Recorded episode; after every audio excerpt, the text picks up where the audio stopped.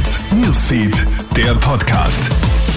Willkommen zum Kronehit Newsfeed Podcast. Ich bin Jeremy Fernandes. Großes Zittern vor antisemitischer Gewalt, auch in Österreich.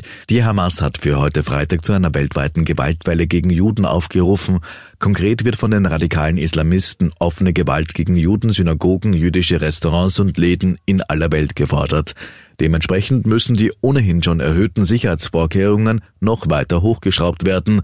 Auch hierzulande, sagt Terror- und Islamismusexperte Nikolaus Stockhammer von der Donau-Uni Krems. Es wäre fahrlässig, wenn es eine konkrete Warnung gibt, nicht zu reagieren. Wir haben eine durchaus ausgeprägte jüdische Community. Wir haben israelische jüdische Einrichtungen und hier gibt es enge Absprachen der Kultusgemeinde und der israelischen Botschaft mit unserem Innenministerium und den jeweiligen Polizeieinheiten. Eva Pinkelnick und Felix Gall sind Österreichs Sportler des Jahres. Die Skispringerin und der Radprofi haben sich gestern Abend bei der Lotterien Sporthilfe Gala in der Wiener Stadthalle die heiß begehrten Trophäen gekrallt.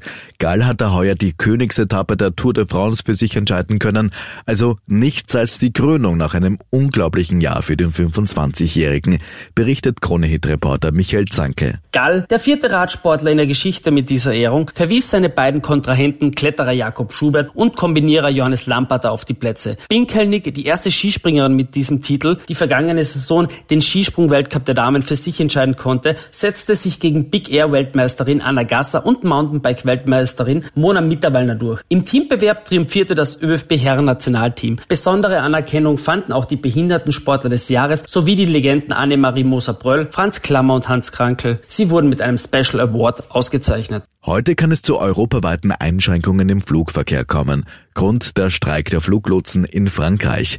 Dort steht ein landesweiter und branchenübergreifender Streiktag für höhere Löhne auf der Tagesordnung. Allein am Pariser Flughafen werden die Flüge um 40 Prozent reduziert. Schon in der Vergangenheit hatten Streiks der französischen Fluglotsen auch den Flugverkehr in anderen europäischen Ländern beeinträchtigt.